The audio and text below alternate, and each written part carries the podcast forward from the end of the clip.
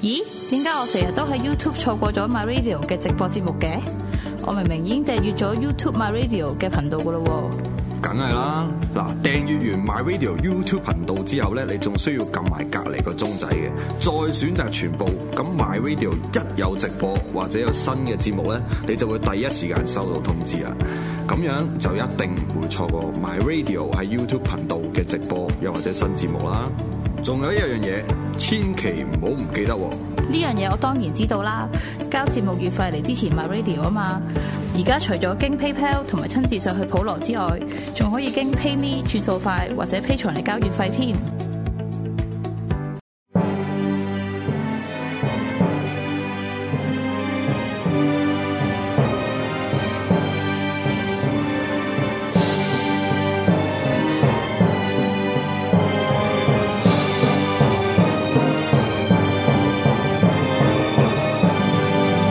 古今重要戰役一百回，主持梁錦祥、鐵男。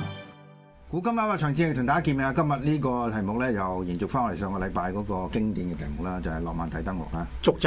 係啊，咁你睇呢個就好，即係好型 啦。 但係打上嚟嗰時就就唔係咁型，因為即係最初打就有少少甩碌嘅， 有理氣添嘛。啊但係就比較好彩啦嚇。咁但係未講呢個題目之前咧，可以提一提嗰件事，因為呢幾日咧都有啲網上嘅朋友即係傳嚟傳開嘅，就係原來咧就美軍而家先公布咧就係誒東條英機嗰個骨灰，啊係。原來塞落大海度。哦，咁呢個你可以從嗰個拉登嗰個比較下。係。拉緊我諗，即係嗰陣時你都知道啦，就誒、呃其實理論上差唔多生擒佢咁滯，係啊係啊但就當場打死佢啦。係。但係打死佢就唔會話拎翻條屍翻美國嘅。係。誒、啊總之就係掟咗落海算 算少數。咁啊有個儀式嘅，有個儀式佢即係佢拍低啦，佢即係要證明俾大家睇，佢真係打死拉登啊嘛。係嘛咁但係就東條英機嗰、個即係同拉登佢掟落海嗰、個，即係嗰個狀況都有異曲同工之妙嘅，係。就係佢哋唔想將來有人拜佢。啊哦。即係費費事成一個一個偶像啊嘛。係啊，即係你啊，對我哋嚟講，可能話啊呢件事即係呃大家都覺得好好清晰㗎啦，即係嗰個對與錯。咁但係唔係嘅啊，世界上總總有好多人有唔同嘅睇法啊係係。即係未必一定局限於日本咁樣啲。 咁所以佢哋避免要有即係將來有啲咩麻煩咧，就即係首先就要誒喺事前要諗定點處理嗰啲嘢。係。即係咁呢個係想即係帶出咁嘅信息咧，就係、即係凡事咧唔係話贏咗就或者輸咗就算數，即係你要你要諗嗰、個即係跟住會點個問題咯，即係贏咗之後會點樣做？又贏咗之後點做咯，係咯嚇。咁誒，今次我哋講嘅就係、其實阿森無威有啦，諗輸 輸咗之後點做？ 唔係應該係咁嘅。嚇應該係咁嘅。咪成熟嘅人係應該係咁樣嘅。係啊咪逢親你你啲行政做得好，佢都有兩手準備嘅。有兩手準備咁嘛，係啦唔可以淨係話我我一定贏噶嘛，係嘛？係啦咁贏咁唔贏咁嗰陣時點搞咧？係啦係咪？即係最近咁話，即係三日打低台灣咁，咁唔係咁唔係咁點咧？ 呢個笑話嚟嘅。誒未到期，未到期，誒你千祈唔好講下笑話，應該可能係你你係笑話。唔係好，同埋好似唔係 official 講嘅，都係求其噏下啫。咁而家唔係唔係係唔係 official 都唔係問題啦，總之你講過就係問題啦，真係嘛？我吹都 得啊！我話三個鐘頭想飲咖啡添啊！咁你 搭飛機就真係，如果你搭飛機真係三個鐘頭，係咯搭飛機問題就係 你你搭唔搭到 去？咁我哋言歸正傳啦，咁啊嗱，我上個禮拜就講一個即係事前嘅準備啦，但係其中一樣好重要嘅就係、即係究竟需唔需要 rehearsal？我覺得要喎，所有都要喎所有事情都要。嚇都要嘅，都要係啊，，但係問題就係而家可能嗰個一般即係介紹呢啲誒呢段歷史嘅都唔會講俾你聽事前係嗰個準備工作係點樣。哦，但係問題就係嗰、個嗰、個準備工作唔可能太太仔細嘅。係誒、第一樣嘢你冇辦法揾到個 exactly 一一樣嘅佢會揾呃七八成次咯，出發成字係啦啊，。咁但係嗰一成就可能玩，嗰一成就可能係就可能就賴 嘢就賴嘢，就揦嘢個 成啊！ 唔係，但係佢落辦例講話，佢真係有做過 rehearsal 嘅，冇冇嘅任何，我諗就算人專登錄都有做過嘅，係一定有做問題係做幾多次同埋即係即係大家嗰、個嗰、個嗰個交接位啊。係即係我哋我哋譬如做工，我哋都知道啦，好多時譬如特別我哋初出嚟做工，我哋發覺好多，如果你後生嗰啲咧，佢佢唔係好理解個交接嘅問題。係我做咗我自己一份，搞掂啦。人呢份唔關我事㗎啦。唔係諗，唔係誒，唔係如果你細粒就唔使理，就唔到你理嘅，你唔好咁多事添。即係高級嗰啲咧，應該有全盤嘅計劃喺度嘅。係啊係啊係佢你你你細粒嘅咪，你做完你嗰 part 你咪走咯。係啊但係其他嘢留翻個大個諗啊嘛，即係嗰係啲啊收幾廿萬個月嗰啲應該佢諗嘅，就唔係嗰啲小市民諗噶嘛不。過嗱，呢個我就有少少唔同意見嘅。我係出嚟做嗰陣時咧，就即係我哋好早有呢個訓練，就係、係咦，如果譬如話即係個交接，咁唔係淨係你自己話，你睇埋對手嗰度，即係會會係點樣咯？即係你唔係，即係你交接下一部分係點樣？即係舉個例，譬如我以前有一間報館做咧，就即係曾經試過攋攋攋一單好好勁嘅嘢，點樣係就係收咗個 fax 係擺咗喺人哋個台度。哦啱㗎，個程序啱嘅本身。係個 suppose 嗰個人就即係要睇嗰份文係件，而嗰份文件好重要嘅。係。但係 just in case 嗰日有間房，嗰日放假。哦，咁啊，咁啊，攤凍晒啦。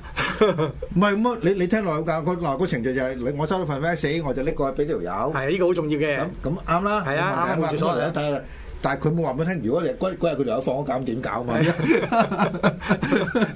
係啊，嗱，我哋講咁多咧，其實想講一樣嘢就係話，即係一個去到一個咁咁咁龐大，即係牽涉成幾廿萬人咧，一個好複雜嘅 operation 咧。係其實你你啱啱有少少嘢甩咗就就就成壇嘢甩㗎啦，係啊係可能係成壇嘢甩嘅係啊。所以咪一定要做 rehearsal 咯。係啊，同住話，咁佢哋而家就有做嘅，就就係、呃但係得八隻嘅啫，係都有講咧，就係喺英國一個嘅一個一個攤頭去做啦，係四月廿八。係咁即係距離嗰、個即係事情本身都唔係太耐咧，即係大概個零月度嘅啫啊係。咁不過咧就 即係呢個係甩就係甩碌 啦， 係即係話咧喺嗰個文件上邊咧。係就 誒、其實咧就誒、應該係用呢個不同嘅，即係呢個嘅咁嘅誒誒頻頻譜啊，係去去去溝通嘅。係啊咁但係咧就誒，佢哋都唔係話講緊話嗰個誒聽到咁嘅嘢，而係啲德國嗰啲嘅誒男人聽到一個好龐大嘅嘅信息信息。係。就老你，總之冇你有你冇你一一 Q 嘢寫咯。唔係佢最 就係最最最慘就係佢嗰只啊，即係做 rehearsal 嗰只叫彎刀號係啊啊，即係皇家即係英國皇家彎刀號咧，就嗰陣時發生咗少少意外，咁所以咧就翻咗去整，咁結果咧就係嗰班咁樣嘅所謂啊登陸做 rehearsal 嗰班咧就冇咗人保護啦，又再加上頭先你講個信息上邊俾德軍咧又誒即係截聽到，咁結果咧咁呢 班呢班 rehearsal 嗰班咧就變咗唔係 rehearsal 啦， 真係賴嘢啦，係啊，咁啊死咗八百人。係誒、據講咧就有部分嘅攤頭都冇死咁多人。係啊係啊係啊。咁 但係佢呢個消息係唔可以公佈咯。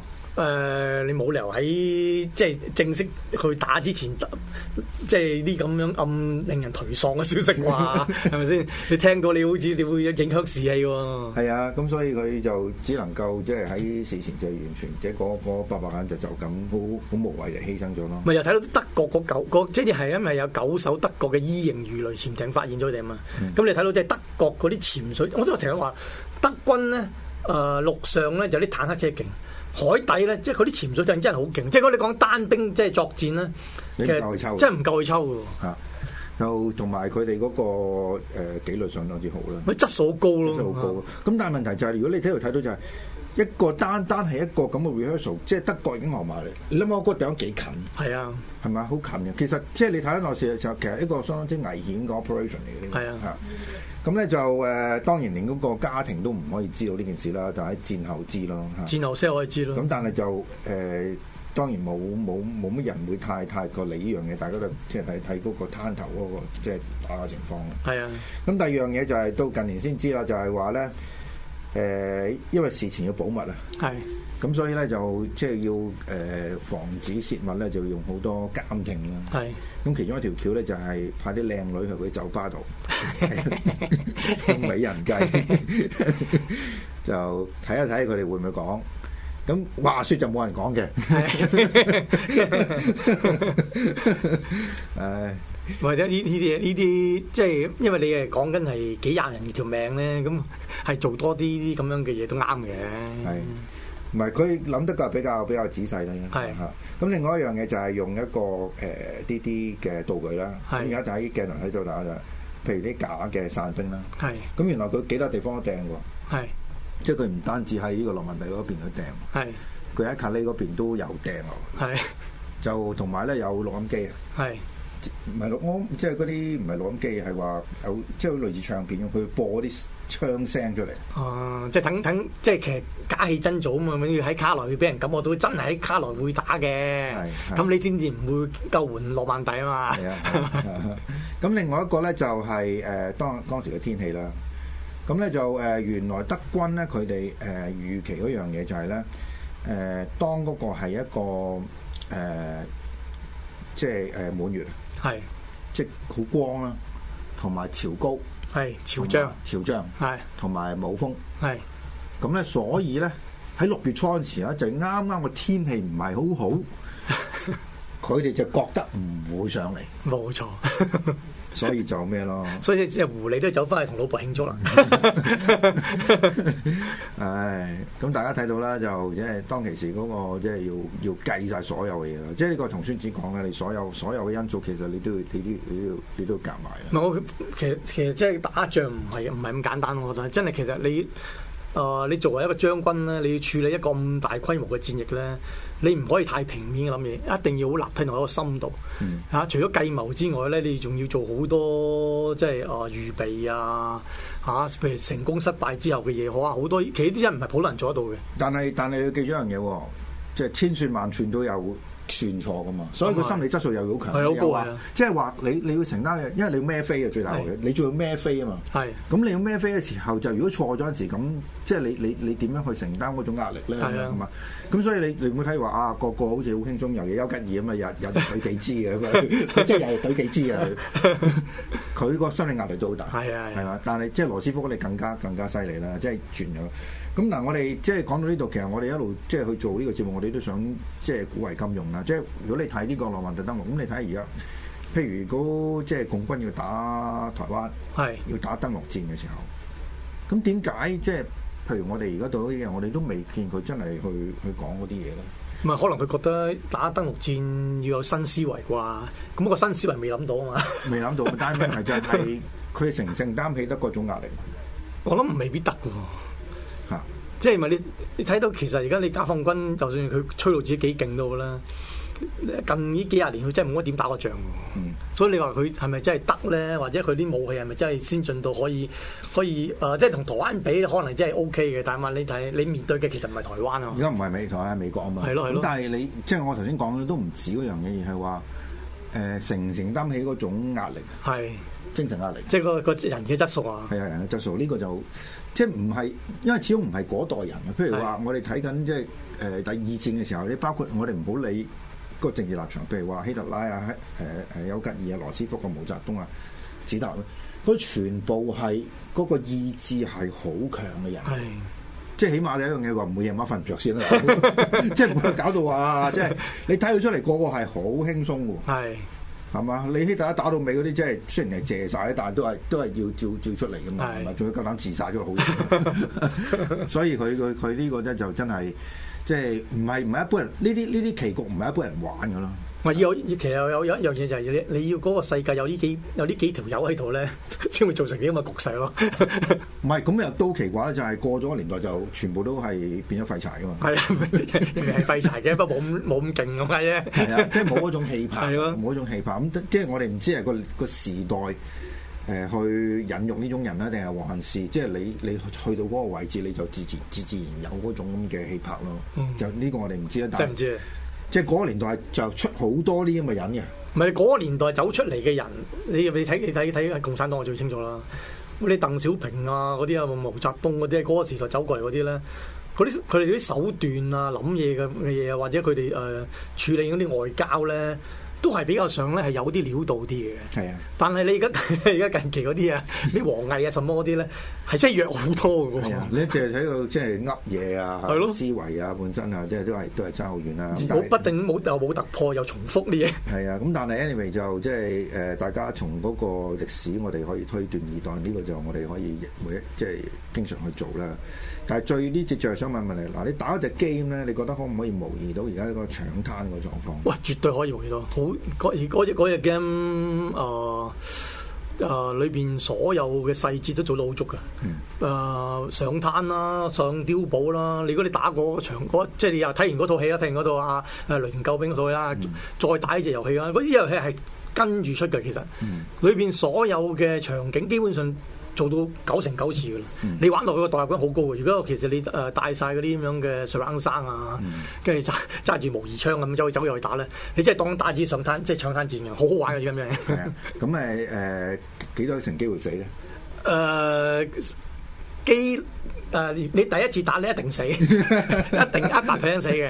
但係你打打下咧，佢因為佢佢因為遊遊戲咧，始終佢有時會 set 啲位俾你嘅係。跟住你只要某一某一啲時間，你去到某個地方咧，基本上就當你過咗嗰、個嗰個危險性㗎啦。即係你由由架船即係跳落水，由水路行到去個灘嗰度咧，佢有都有咁呢啲咪講危險性咯？而家睇到呢啲， 咁啊條屍你呢啲後邊唔知 N 咁多後邊嗰排先至先至上得去㗎嘛。同埋你睇咁淡定，就知道唔係緊要啦啊。已經我呢呢個已經係應該已經揚已經係已經係佔領咗沙灘，然後呢班人安全登陸㗎啫。